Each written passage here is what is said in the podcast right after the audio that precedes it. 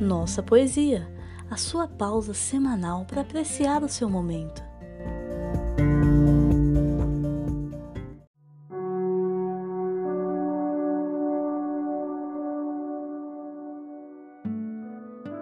O Cavaleiro Pobre, de Olavo Bilac.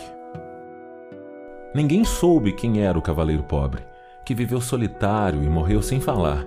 Era simples e sóbrio, era valente e nobre, e pálido como o luar.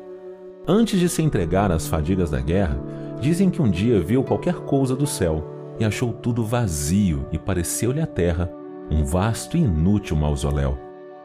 Desde então, uma atroz, devoradora chama calcinou-lhe o desejo e o reduziu a pó. E nunca mais o pobre olhou uma só dama, nenhuma só, nenhuma só. Conservou desde então a viseira baixada, e fiel à visão e ao seu amor fiel, trazia uma inscrição de três letras gravada a fogo e sangue no broquel.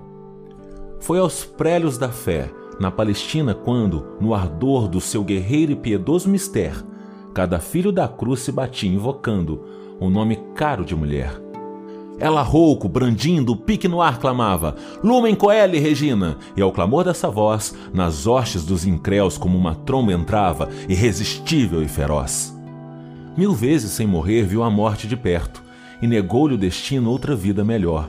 Foi viver no deserto e era imenso o deserto, mas o seu sonho era maior.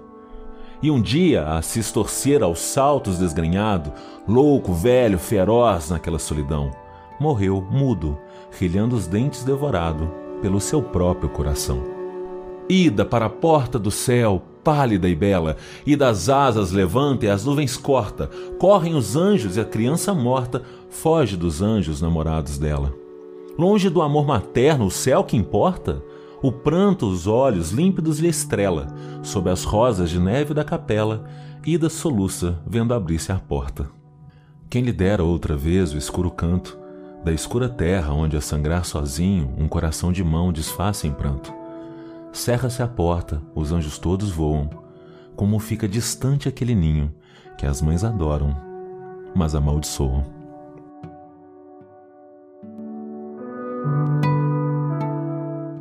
Este podcast é oferecido por Nossa Universo. Siga-nos nas redes sociais com arroba Nossa Universo e saiba mais em nossauniverso.com.br. Considere também tornar-se nosso apoiador acessando apoia.se barra Nossa Universo.